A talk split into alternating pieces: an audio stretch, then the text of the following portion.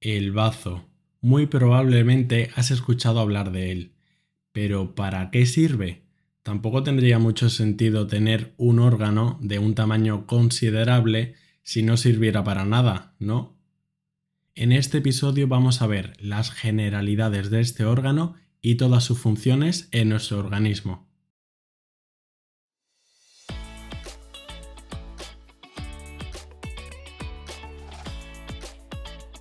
Bienvenido a Entiende tu Salud, un podcast divulgativo para aprender sobre medicina y temas sanitarios de forma sencilla.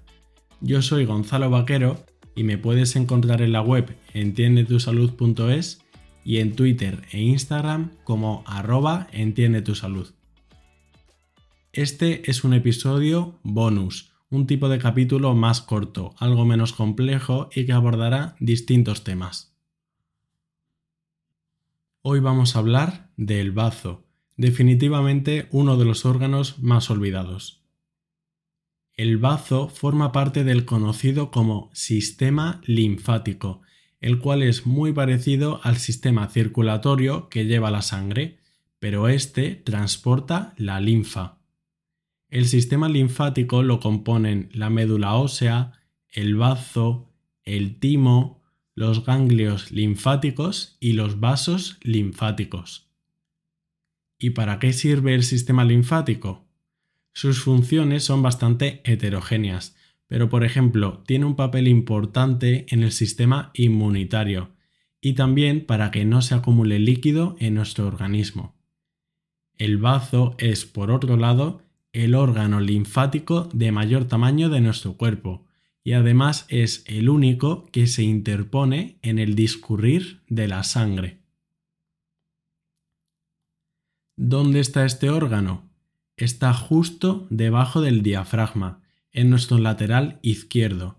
Es un órgano único del que no existe otro par.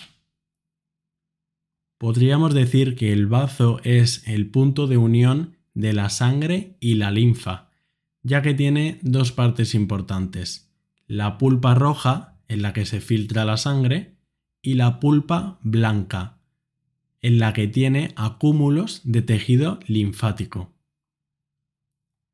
En cuanto a la sangre que se filtra en el bazo, hay otra excepcionalidad, y es que es la única parte del sistema circulatorio en la que la sangre no circula por un circuito cerrado, porque la sangre que llega al bazo directamente se libera en su pulpa. Ahí se filtra y después saldrá por vasos sanguíneos para volver al sistema cerrado. ¿Qué sentido tiene esto de mezclar sangre y linfa? Mucho. Os he dicho que una de las funciones principales de la linfa es participar en el sistema inmune. La pulpa blanca del bazo se encarga de organizar la respuesta inmunitaria frente a los antígenos o sustancias nocivas que se transporten en la sangre, mientras que la pulpa roja se encarga de filtrar la sangre. Y además el propio bazo tiene una cantidad elevada de leucocitos, glóbulos blancos. Esta filtración de la sangre permite eliminar elementos envejecidos como plaquetas o glóbulos rojos, degradar la hemoglobina y también recuperar el hierro que ella tiene. Es decir, es el principal encargado de filtrar la sangre y de retirar los restos. Pero además, por su sistema abierto y al entrar en contacto la sangre con la pulpa blanca, nuestro cuerpo se entera si por la sangre circula algún patógeno y esto le ayuda a organizar nuestras defensas. Estas dos funciones del bazo son muy importantes, pero también podemos destacar otra, su función hematopoyética. La función hematopoyética se refiere a la capacidad de crear células sanguíneas, como glóbulos rojos, pero también glóbulos blancos, pero sobre todo tiene esta función en las primeras etapas de vida embrionaria.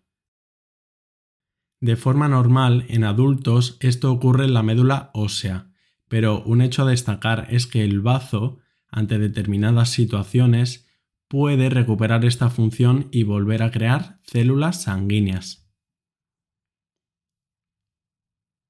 Asimismo, el bazo actúa como de reservorio de sangre. Es un reservorio para poder liberarlo en caso de ser necesario, como por ejemplo en una actividad física vigorosa. ¿Y qué enfermedades suele afectar al bazo? En cuanto a su patología, nos interesa sobre todo la esplenomegalia, el agrandamiento del bazo.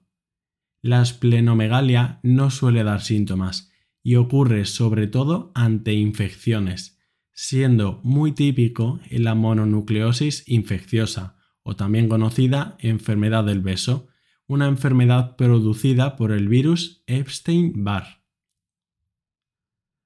Por este motivo, a veces puede recomendarse no hacer ejercicio muy intenso a personas con mononucleosis infecciosa, por el riesgo muy pequeño, pero posible, de la rotura del bazo, lo cual ya sería bastante más grave.